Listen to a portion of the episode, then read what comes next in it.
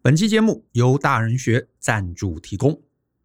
很多时候，我们面对困难，总是认为只要努力就可以克服。毕竟，我们从小到大就是被灌输这样的概念。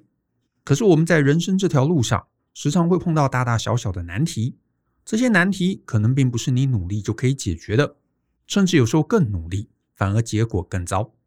这也让很多人努力就能成功的思考卡住了。因此，我们大人学设计了这堂人生难题的系统思考法，学会策略思考，让你别再只是直球对决。在这场讲座中，我会分享过去影响我人生最大的六段故事，以及我从中体会的各类思考，并且呢，我也会把它整理成三十个人生关键字，让你面对难题时知道如何思考，如何绕路而战，不再只是硬碰硬，碰到头破血流。欢迎透过下方的说明栏来观看这堂课更多的介绍。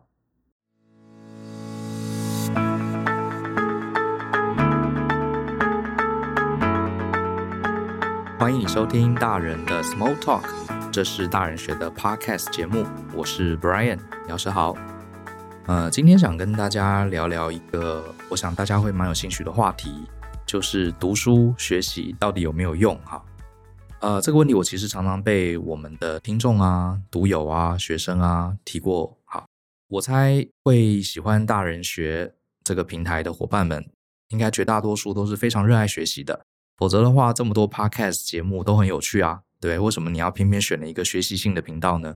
然后我相信你会听这个 Podcast 的伙伴，可能也是喜欢看书、喜欢阅读、喜欢上课的。可是我说实话啦，我不知道你有没有曾经怀疑过。你人生中花了这么多时间在看书啊，其实台湾很多很多上班族是毕业之后就不看书的哈，他除了公司里的文件，他是不会自己去买书来看的。结果你花了那么多时间看了这些书，你还自己花了钱去上课，去上线上课程，你有没有怀疑过，我花这些钱这些时间真的有让我比较好吗？而且好像大家上完课看过书，基本上百分之九十九的内容在几个礼拜内都忘光了吧？啊，其实我也是哦。那我花了这么多时间去学，最后也都忘光了。那我为什么要把时间花在这个上面呢？我猜反而是越喜欢读书、越喜欢学习的人，他心中可能更会有这个疑问。甚至有些时候，你会遇到有些人问你说：“呃，你周围的朋友啊、同事啊、家人说，哎，你又去上课，呃，放假又去上课，上这有用吗？”啊，你好像也回答不上来哈，哪里有用？那、啊、你现在薪水有比较多吗？啊，你就被这样问就很难回答。所以这个问题呢，其实我很早以前就想过。那我今天确实也有一些答案，哈，是我自己的看法，想跟大家分享一下。我记得很小的时候，这个因为我爸妈是都是公教人员，他们很重视读书，很看重知识，哈。可是我小孩子不懂，我爸妈从小就说：“哎，你要好好读书，哈。你如果不好好读书啊，你就跟我们那个邻居，我们邻居有一家那个开铁工厂的，好，那我常跟那个开铁工厂的几个哥哥一起玩。”那那几个哥哥啊，身上都脏脏的，他们都没念什么书嘛。好，我爸妈有时候就会讲啊，说，哎，你不读书，长大就跟那个对面的哥哥一样啊，长大去做工哦。然后呢，我隐隐约约就觉得，那好像不读书是不好的哈，就会去做工。就后来长大之后呢，我又遇到那个邻居的哥哥，他看到我上班了，我们就聊起薪水，结果发现啊，这个当时我上班的时候，我薪水是三万块，结果这个开铁工厂的哥哥啊，他也是三万，可是哦。我是一个月三万，他是一天三万，我的天哪！就搞了半天，原来开铁工厂这么赚钱。好，然后后来呢，有一次我就看到那个邻居哥哥开了一台很棒的车，好像是宾士吧。然后我就指给我爸看，我说：“哎，你看我们邻居哥哥做铁工厂，人家开宾士。”哎，结果我忘记是我爸还是我妈讲啊，就说：“哎，有钱也不一定好，好，有钱人也是有烦恼的。”很多父母都会这样讲嘛。可是当时啊，我年轻的时候，我心里就想。有钱人有有钱人烦恼，那我一定要试试看什么叫做有钱人的烦恼，因为没钱的烦恼我已经很熟了哈，我也想尝尝看这个有钱人的烦恼哈。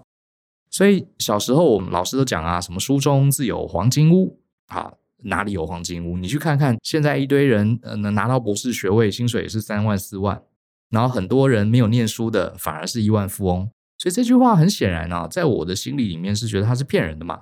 那好，那我们追求下一句好了。书中自有颜如玉哈，你书念很多，哎，你就可以遇到正妹，是吗？你问问看，那个新竹科学园区那些 国外留学回来在竹科的硕士，一堆人都还母胎单身，对不对？这就念书有用吗？没有啊。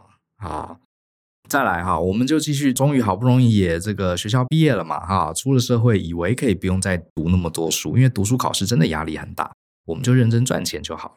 结果你会发现又来了，又有人叫你读书了。这一次不是爸爸妈妈，也不是老师叫你读书，是一些偶像，比如像我。就看到华伦巴菲特啊，他就特别喜欢读书，啊，从小就爱看书，一天花很多时间在阅读，比他工作时间还多。那我的偶像大家知道是张忠谋先生嘛？张忠谋先生超级爱看书，而且他连文学的书都看。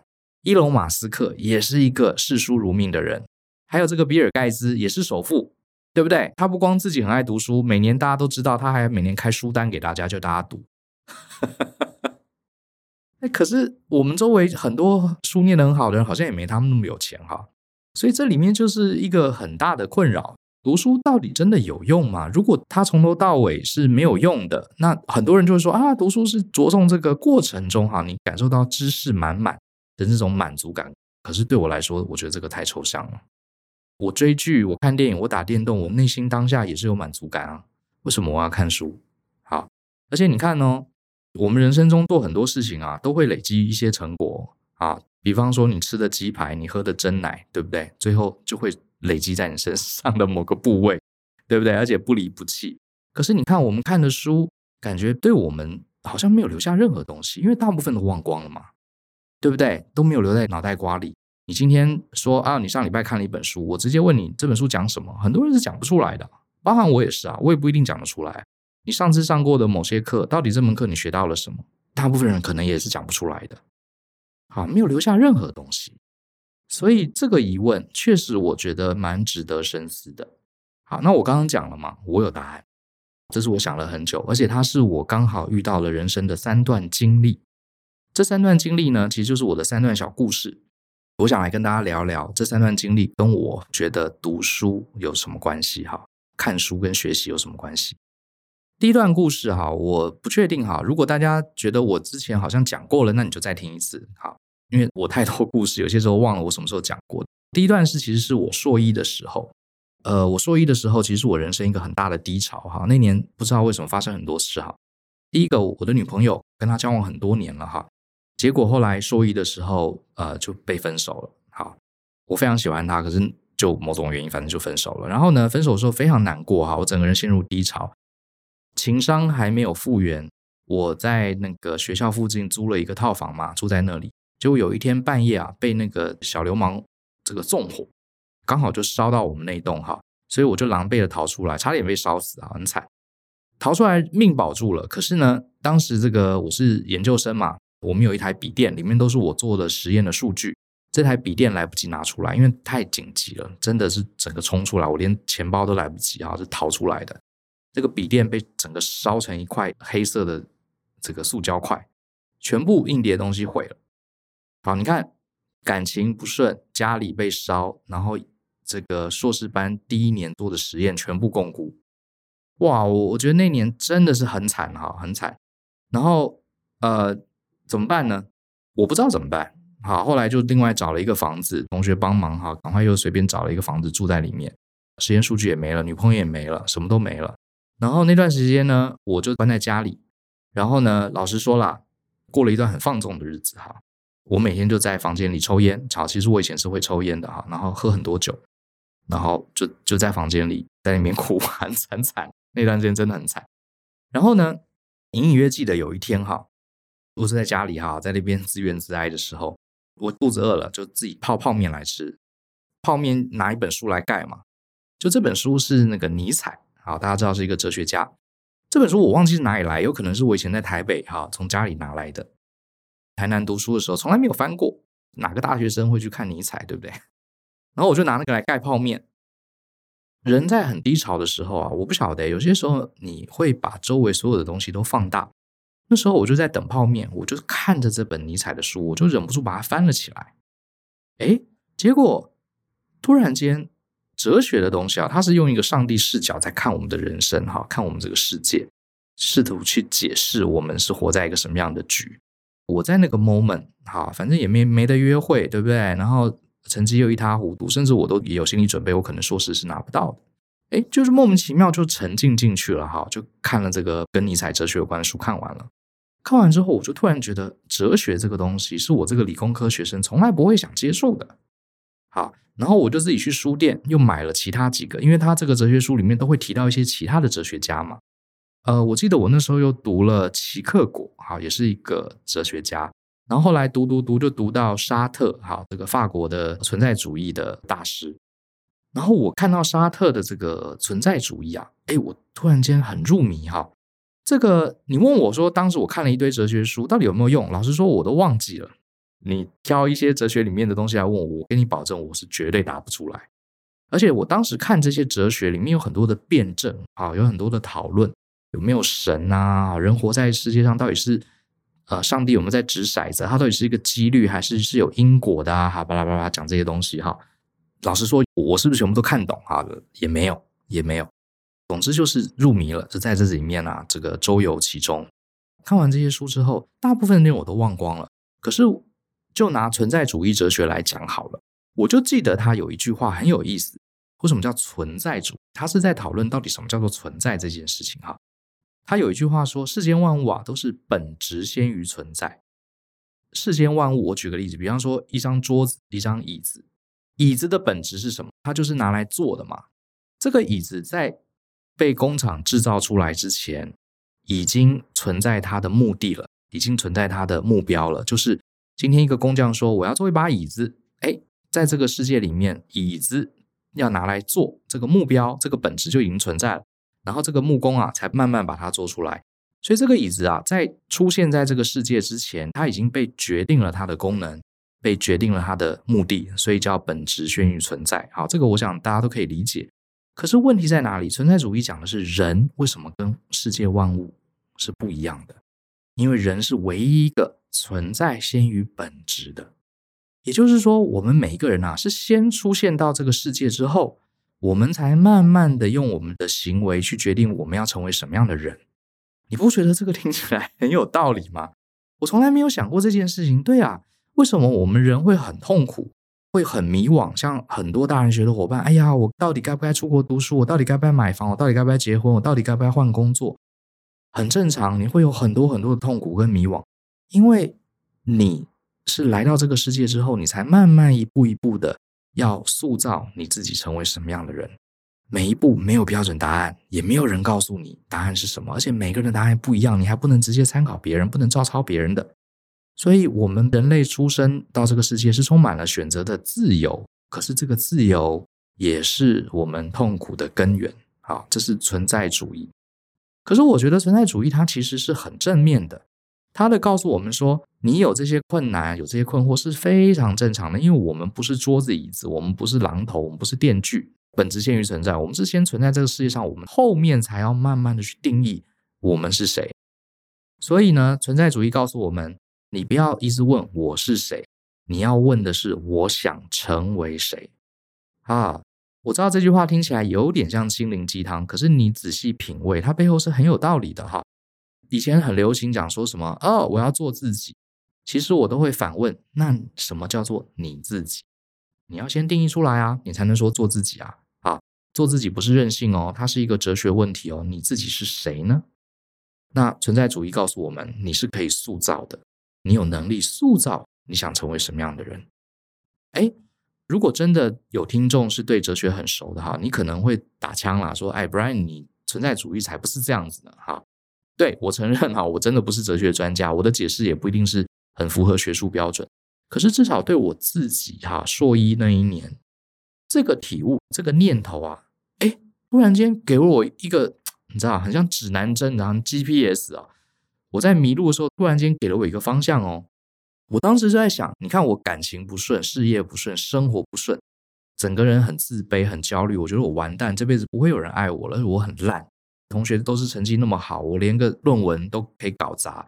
然后大家都很开心，哈，到处去联谊，我在那边哈整理这个 被烧焦的房子，我怎么那么惨？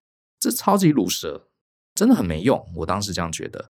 可是，哎，存在主义算是一个小小的救赎哈。他把我拉出了这个自怨自艾的这个死胡同。他告诉我说：“Brian，你如果觉得你是鲁蛇，那你就会变鲁蛇。可是没有人，你不是桌子椅子哈，你的本质是由你自己决定，所以你也可以当一个你想当的人。”哎，我觉得这个好棒哦，对不对？就突然觉得，对，这些事情是我遇到的，没有错。可是并不代表我就是一个鲁蛇，我就是一个倒霉鬼，我就是一个没人爱的人。我其实可以定义我未来的人生呢。好，所以其实你说念书有什么用？其实就是他这个念头，好，让我在人生困境中突然间用一个不同的角度重新去看待自己的困境。那后来哲学我觉得很好，好，所以我之前有一集讲是鼓励大家可以看看哲学哈。后来我又接触另外一个哲学的学派啊，叫斯多葛学派。我们之前也特别有一集啊来讲这个。这个斯多葛学派里面是很多理论细节跟辩证啊，我老实讲，你不要问我，我都忘光了，好，我都忘光了。可是我看完之后呢，里面就是有一点很触发我。他说啊，对这个人生可以改变的事情，你一定要尽力而为。可是人生中有很多是你无法改变的事情，你只有一个选择，就是坦然放手。那什么叫做有智慧的人呢？就是一开始就能分辨两者的不同。我觉得这个非常有道理。你看我们周围很多人人生陷入困境。就是他一直纠结在那个他无法改变的事情，全部把他的人生经历纠结在那些无法改变的事情，然后呢，他能改变的事情他又不去做，啊，他没有尽力而为，一直纠结在无法改变的事情，这没有意义嘛。所以当时我就想，哎，这个很有道理哈。我现在被失恋了哈，家里又烧光了，这个研究所的数据也都烧掉了，也都没有了。对，这些已经发生了嘛。它就是事实嘛，我能把它改变吗？在哀怨哈，在自暴自弃，这些数据也不会回来啊。我女朋友也不会回来跟我在一起啊，她已经跟别人在一起了，对不对？我在担心这些有意义吗？没有意义啊。好，可是什么东西是我可以做的呢？好，这就要区分喽。哎，第一个，我现在硕一嘛，我是不是还有一年？所以我接下来呢，就一天当两天用，我拼了老命，拼命的去做实验。我们那个研究室很大哈，因为是念结构工程的，它那个研究室就是好两三层楼那么高，里面就像工厂一样，还有那个大吊车。我就一个人在那个研究室，常常待到深夜，在里面做实验。然后我就努力的，也是找我的同学学弟妹帮我啊，帮我把这些实验做好。最后呢，我真的是一天当两天用啊，我真的最后一年把这些 lost 掉的数据全部补回来。所以我的论文其实非常成功。后来在那个论文口试的时候，我还拿到最高分哈，就是呃台大啊，这个台科大的教授当我的论文审核教授，就他们全部给我最后总平均是九十几分，我非常开心。硕二结束之后呢，我还要求我的指导教授带我去美国拉斯维加斯进行论文的发表，我的教授也带着我去了。我那个年代哈，台湾还没有当过兵的男生是不可以出国的，一定要校长跟教授去申请，好，所以很麻烦的。所以我那是破例出国的哈，去了美国一趟，也让我后来很确定我要出国留学。这整件事情都是最后是一个非常好的 ending，非常感恩哈。那后来这个，那你说恋情怎么办？其实后来我也释怀了啊，这件事也释怀了。后来我也认识了现在的太太。所以你说哲学有没有用？我觉得对我非常有用啊。他在关键时刻改变了我自怨自艾的那个想法，所以让我用了一个新的角度。重新面对我接下来的人生，最后运气也很好，好，在大家的帮忙之下，我也得到还不错的结果。好，所以有没有用？我觉得很有用啊，好，很有用。虽然很吊诡，你问我斯多格哲学到底是什么，我可能也讲不出来。我就记得那一句话：存在主义是什么？对我来说，它就是那一句话而已。可是已经对我人生带来收获满满。好，那第二个故事呢？其实是我后来上班的时候，我是一个工程师嘛，可能有听过我的那个寻找天赋与热情的同学有听过我讲这一段哈。我当时当工程师，然后呢，每天就坐在自己的隔间里面哈，不太需要跟别人讲话，就是对着电脑还有工程图哈，在里面做分析计算，计算桥梁啦，计算高楼的钢筋啊，巴拉巴之类的。然后呢，我常常做着做着啊，觉得好累哦，这这东西好无聊，因为我的个性是喜欢跟大家一起讨论。那工程师的工作是非常专注，都在处理数字跟电脑的问题，我就开始怀疑，我真的要。一辈子做这个工作吗？尤其是我看到我身边的同事，我身边这些同事啊，其实都非常优秀。可他们有些啊，我二十出头，所以他们有的已经四五十了，头发都白了，然后也是在做一样的事情。我就在想，我再过十年、二十年，就是我身边的同事这个样子，这是我要的人生吗？我我不想要，啊，这很显然不是我要的人生。可是，那我不要这个，我要做什么呢？不知道，完全没有答案。我只知道我不要这个，可是我到底要什么，我完全说不上来。是不是跟现在很多的伙伴一样？所以我当时也是面临一样的困境。那后来呢？诶，又出现一个契机哈。当时因为我的公司呢需要做几个重要的高铁的专案，然后呢，我的老板就跟我说：“Brian，你有空啊，去学习一下专案管理。”我本来就对专案管理有点兴趣哈，可是我不知道它是什么，所以我就开始买了好多书，上了好多课，然后我还去问了一些专案管理比较强的同事，给我一些提点，也算是找出路哈。因为我不想当工程师嘛，那专案管理是一条路啊，我就好好学学看是呃什么东西。最后我很认真上的还不错，呃，老板还叫我内部开一个班，好给大家上课。所以真的要讲，我在二十出头的时候就第一次当内部讲师，好，那是我的第一次当讲师经验。然后我就噼里啪啦讲的很高兴，哎，同事也觉得我讲的不错哈，哎，我就觉得好像找到另外一条路了。可是问题来了，有一天呢，我在茶水间哈遇到我别的部门的一个同事，这个同事呢，他没有上过我的课，可是他知道我在研究专案管理，他就问我说：“哎，小姚，你在搞那个专案管理哈，到底在讲什么？”哎，他问我对不对？我就觉得说你问对人了哈，我小有研究。我就噼里啪啦在茶水间跟他讲了一大堆啊，专案管理就是结合时间、资源、成本、品质哈，叭叭叭叭噼啪讲了一堆。然后讲着讲着，你从对方的眼神你就看到他想说你在讲什么鬼？这东西好复杂，而且听起来好无聊。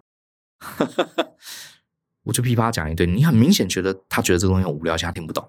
然后这件事情给我很大的印象啊，我就在想说，我每天都在花时间研究这个东西，结果我居然对一个外行人，我没办法一句话讲清楚他。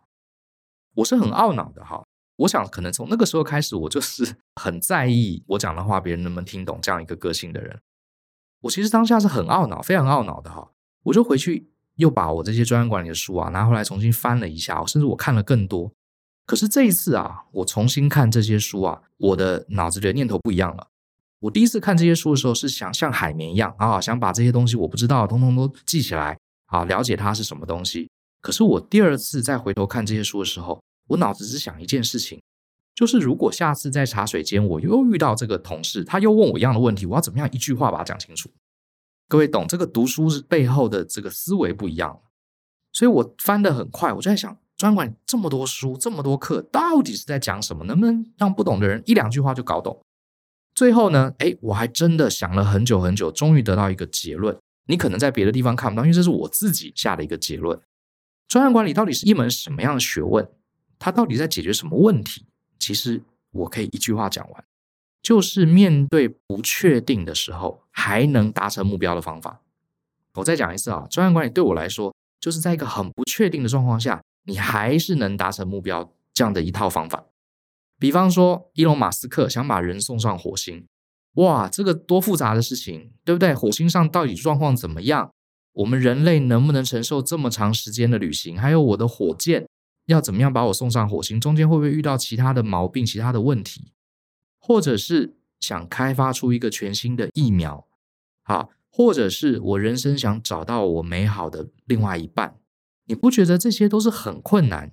会面对很多很多不确定的状况，很多事情是我们不知道，而且没有一条明确的路。可是你却很想达到目标。刚好专案管理就是提供一套这个逻辑思考的步骤。它可以帮助你一步一步哈，把这个不确定性慢慢收敛起来，然后你一步一步逼近你理想的目标，然后虽不中，亦不远矣啊，大概是这样的观念。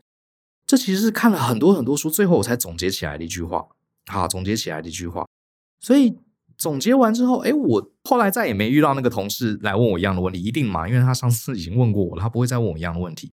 所以这件事情其实没有发生，可是我发现我得到这个结论之后，对我自己的职涯困境，啊，我当时不是不喜欢我的工作，又不知道要去哪里吗？哎，对我自己这件事情突然间有解了，我就在想，哎，Brian 你啊，你不想当工程师，可是你又不知道想当什么，可是你还是要定一个目标啊，你大概想做什么样的工作呢？我就问自己喽。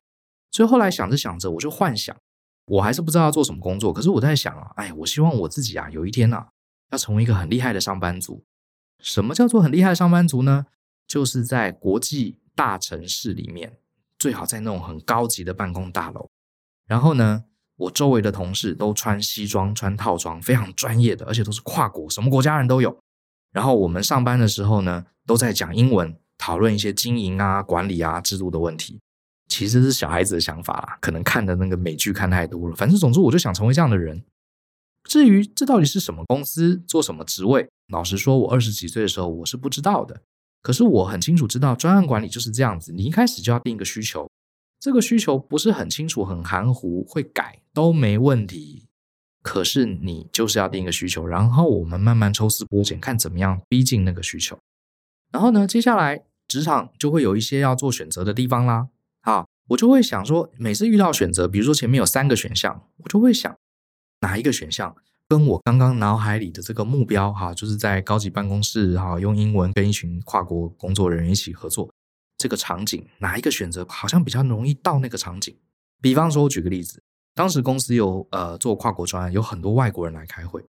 那我很多同事都工程师，他们很怕讲英文，啊，就会尽量闪。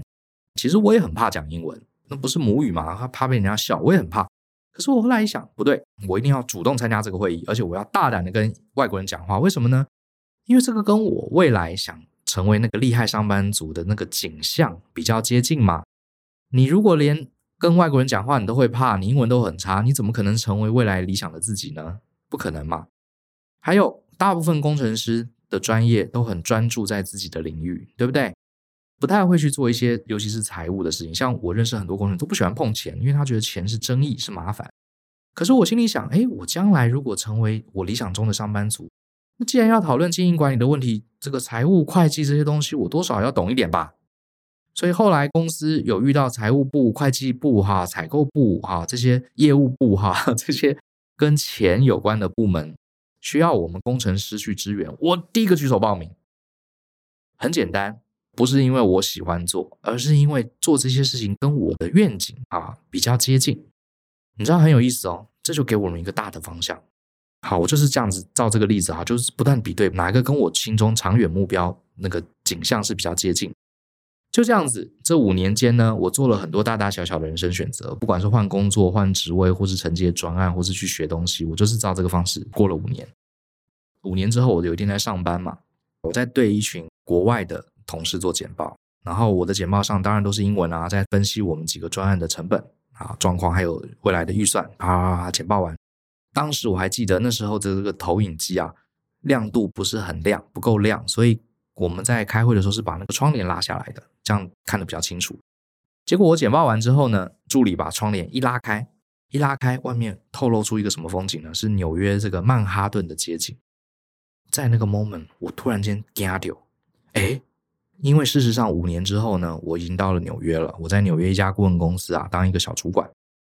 我每天周围全部是老外，因为是顾问公司，所以大家对穿着比较讲究，都是要穿西装打领带的。然后我做的是 presentation。讲的就是帮我们当时纽约市环保署制定它的成本控制的机制。我在那个窗帘拉开的这个 moment，我突然才意识到，这好像就是我五年前设定的那个目标。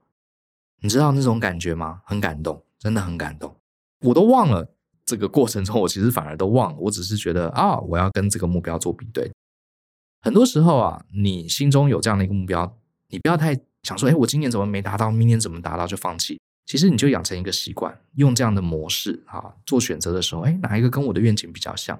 这个其实就是专案管理，以终为始，锁定你于未来的目标，然后进行你当下的选择。所以对我来说，专案管理学了很多东西。我是不是要记得每个专案管理的公式？记得每个专案管理的原理？记得每一本书里面的重点呢？其实不用。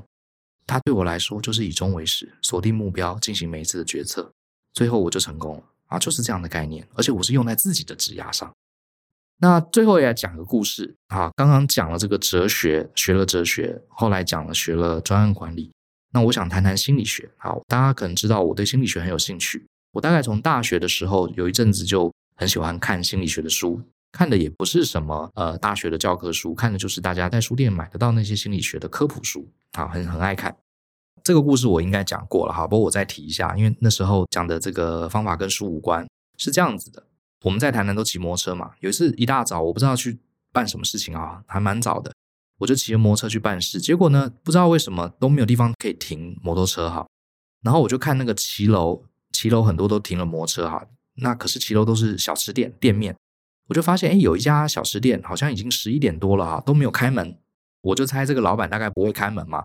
那他门口停了很多台车哈，不是只有我一台。我想说，哎，我就把车停在他门口，看来不会挡到他做生意，因为他没有要开门。然后我就去办事了。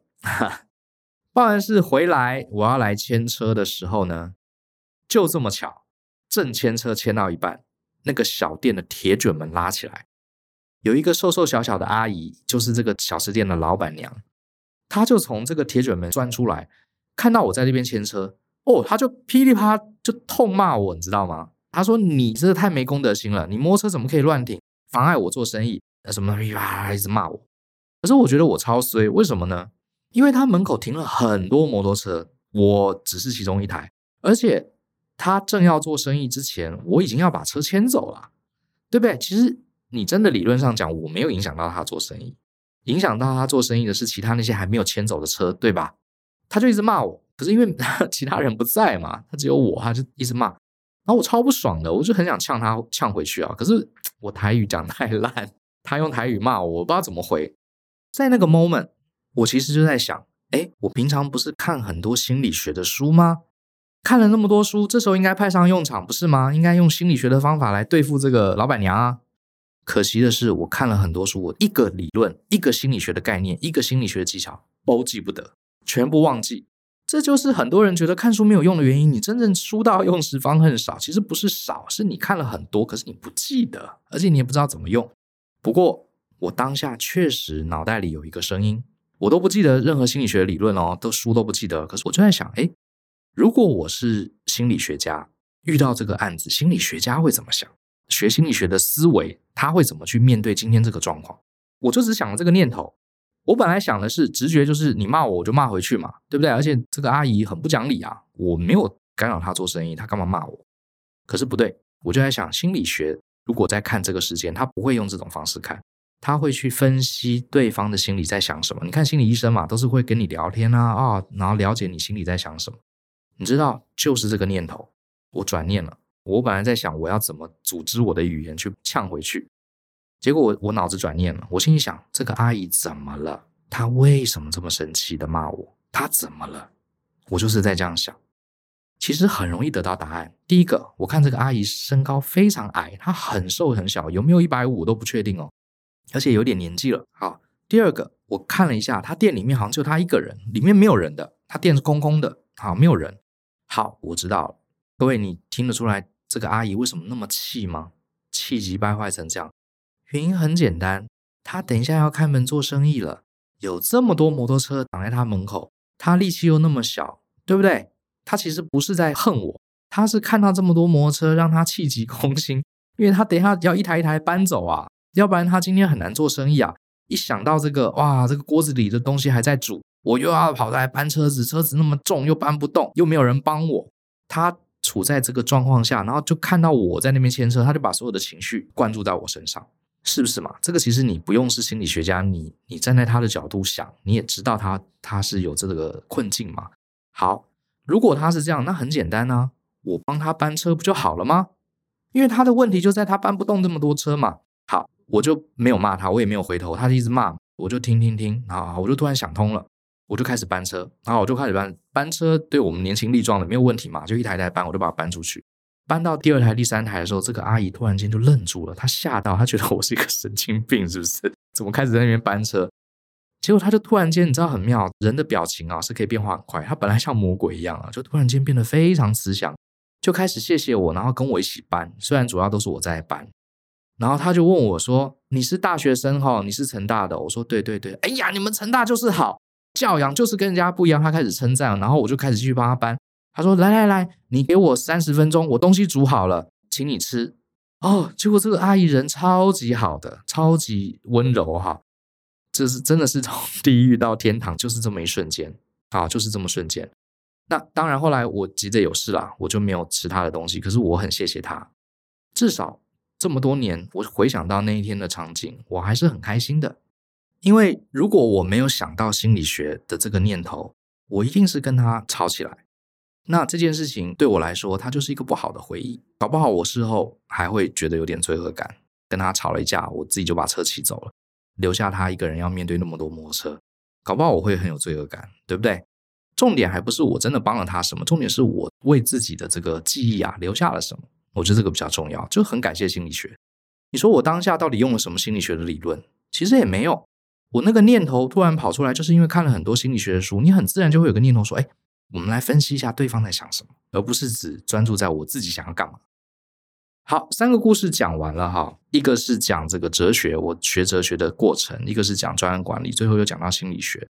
我们回到一开始提的这个问题：读书学这些知识到底有没有用呢？我的答案当然是有用啊，可是它有用的地方跟你想的不一样。它并不是这个书里面白纸黑字的这些知识点，好，我把它叫做知识点，这些 know how，重点可能还不是在那里。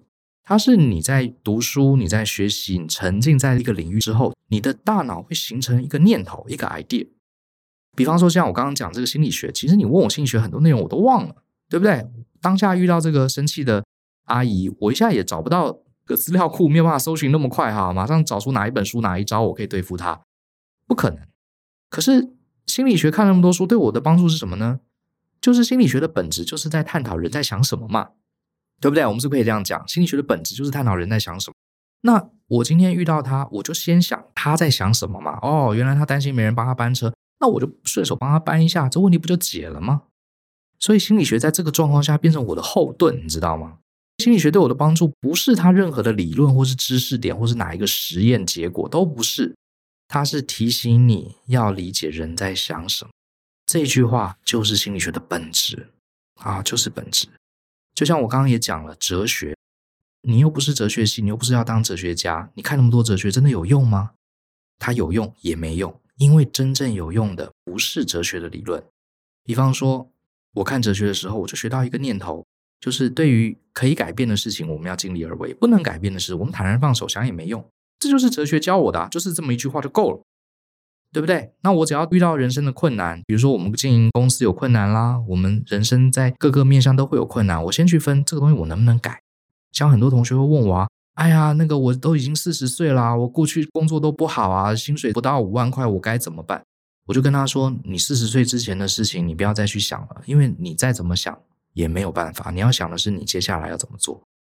哎，我发现很多人做不到，哎，你跟他讲说，可是可是可是。呵呵我已经浪费那么多人生，我接下来我说那些你在想完全没有意义，因为你不能时光倒流。后来我才发现很多人是做不到这一点的。那我很感谢我当时看了很多哲学书，因为看了一本、两本、三本、十本、二十本、三十本，它会不断的强化你的这个念头。你并不一定要记得知识，可是光是这样的念头，读这么多哲学就值了。我们就是要那句话，就是要那个念头。专案管理也是一样，念那么多书，那么多理论，那么多分支。你怎么可能都记得呢？很多人考完 PMP 也都忘光了，没有关系，你只要记得专案管理对，至少我啦，对我的本质就是面对不确定性的未来，我们要倒推法，要以终为始，先知道我大概要去哪里，然后我再来反推我现在要做什么，好，慢慢调整，慢慢改，这就是专案管理对我来说，所以我不用记得专案管理所有东西，我要的是留在我脑子里最后这句话，这个念头，好。我不知道这样讲是不是有点抽象，大家可以理解我的意思吗？所以读书是有用的，可是不是在记那些知识点，好，而是读了多之后，它会形成你的一个思维的念头。你要的是这个东西，这个才是精华。所以我的建议是什么呢？好，尤其是面对很多有学习焦虑症的朋友，然后我想学这个学那个，可是嗯，我到底该先学哪一个啥之类的哈，很多人很焦虑哈。那我觉得是这样子哈，如果你可以接受阅读这件事，你热爱阅读，你愿意去读书。你在读书的时候啊，请你就不要再硬去逼自己要记得多少知识点。像呃，外面有很多教大家写读书笔记的，我不排斥，好，我不排斥。可是我是很少写读书笔记的，因为对我来说，你就算把这本书花了很多时间整理一个笔记，你也不一定会去看那个笔记。就算你看了这个笔记，你还是不记得笔记里面是什么。呃，就算你把这本书浓缩成一张纸，那把它写满，里面很多内容，你那张纸的内容你也记不得，不是吗？我自己是不做这件事情的，可是我一边看书，我会一边思考。比如说，我现在在看哲学，哲学到底是什么？我能不能用一句话把它讲完？我会去思考它的本质是什么？好，本质是什么？我自己把它叫做一个知识链的观念。好，知识链的观念什么意思呢？就是比如说你最近在研究某一个领域，比如说你在研究数值分析，你在研究这个呃政治学，啊，或是你在研究加密货币，会有很多的东西你是记不得的。好，你去记这个知识点是不够的，你应该要思考能不能把一本书、一个领域好的一本书变成一句话，这句话呢，再把它变成一个念头，这样子你你这个人啊，你的大脑跟这本书才会有一个连结嘛。否则的话，书是书，你是你，对不对？你又记不得里面的内容，书是书，你是你，你不要讲了。我跟大家承认，我我自己写的书，有些时候你问我里面哪一章写的什么，我自己都忘了。更何况是看别人的书，对不对？所以我们要的是把一本书在读的时候，你就去思考这本书到底在讲什么，能不能用一句话，或是专案管理这个领域到底在讲什么，能不能用一句话？这句话呢，你不要参考别人，你要参考你自己的看法，因为每个人的答案可能不一样。然后让这句话成为你一个念头，这就成为一个知识链。这个链条呢，就把书跟你的大脑用这一句话连接起来，就成为一个稳固的知识链。然后你读了越多书，你涉猎的越多领域，你的这个知识链啊就会越来越多条，最后你甚至可以连接成一张知识网路。好，知识网路，你遇到人生中很多很多的事情的时候，你不用去背这个书里面有什么，可是你脑子里有这个念头，你就可以来解决很多问题。比如说我碰到那个呃发飙的阿姨，我就想，哎，她在想什么呢？我遇到我的人生困境，我就在想，哎，以终为始，那我想要成为什么样的上班族呢？对不对？遇到人生的困境，那我就在想，哲学告诉我啊，要区分能改变的跟不能改变的。那我现在什么东西可以改变，什么东西不能改变呢？这个念头就够了。当你有很多领域的知识链，你就会连接成一个网路。我问大家一个问题：假设今天你要去一个从来没有去过的国家，你要去旅游，你身上只能带一个高科技产品，请问你会带什么？我想大家答案一定是带手机，而且这个手机要有联网，对不对？因为很简单。手机因为它有网络嘛，就像我们刚刚讲的知识网，它可以连接到很多网站，我现场就可以查要去哪里吃饭呢？要去哪里参参观景点呢？对不对？所以同样的，我们人生跟旅游一样，也是一段旅途嘛。我常常看书，可是我不用记得这些里面的 data，我只要把这些书变成一句话，变成一个念头，变成一个知识链。我有很多的链条之后，我连成一个知识网。我们在人生这个旅途里面，诶你面对很多奇奇怪怪的问题，就像你在国外手机有网络，你查一下不就解决了吗？这是我的观念啊，这是我的观念。所以回头来讲，我建议大家，如果你是愿意学习知识的，那我真的要恭喜你，因为其实现在越来越少人是真的对这些书籍、对这些课程是有兴趣的。啊，你是能品尝知识的美的人啊，我觉得你是有品味的人。可是第二个问题就是你会担心啊，我学那么多都忘记了，不用担心。可是你在看书的时候要思考，不要去记忆。你一边看要问自己一个问题：这个领域到底在讲什么？它是想解决什么样的问题？它的根本是什么？好，根本的原因是什么？其实不难，每一本书真的都可以总结成一句话。这是我多年以来在做的。好，我觉得你也可以去试试看。慢慢的、慢慢的，你会发现读书非常有趣味。它会把你很多过去的破碎的呃知识跟观念连接起来。变成你的一个思维方式跟价值观，而且它也能解决你人生中很多的问题，这是我的看法。好，那讲了那么多，我还是鼓励大家，如果你有学习的心，还是要好好的去学习。只是说，学习的过程不要太拘泥在你记不记得这些内容。这是我自己透过三个故事得到的一些小小的启发，希望对大家有一些帮助。那其实我今天讲的内容呢，我在年初的时候，在这个 TED。TED 有分享过，可是因为那个 TED 它规定只能讲十八分钟，所以有些细节啊，我来不及在那个演讲里面讲清楚。好，那所以今天又特别在这个 Podcast 讲了一个更完整的版本，希望大家可以呃理解我的想法，然后也希望大家从阅读、从学习中获得更多的乐趣。好，相信思考，勇于改变，我们下次见喽，拜拜。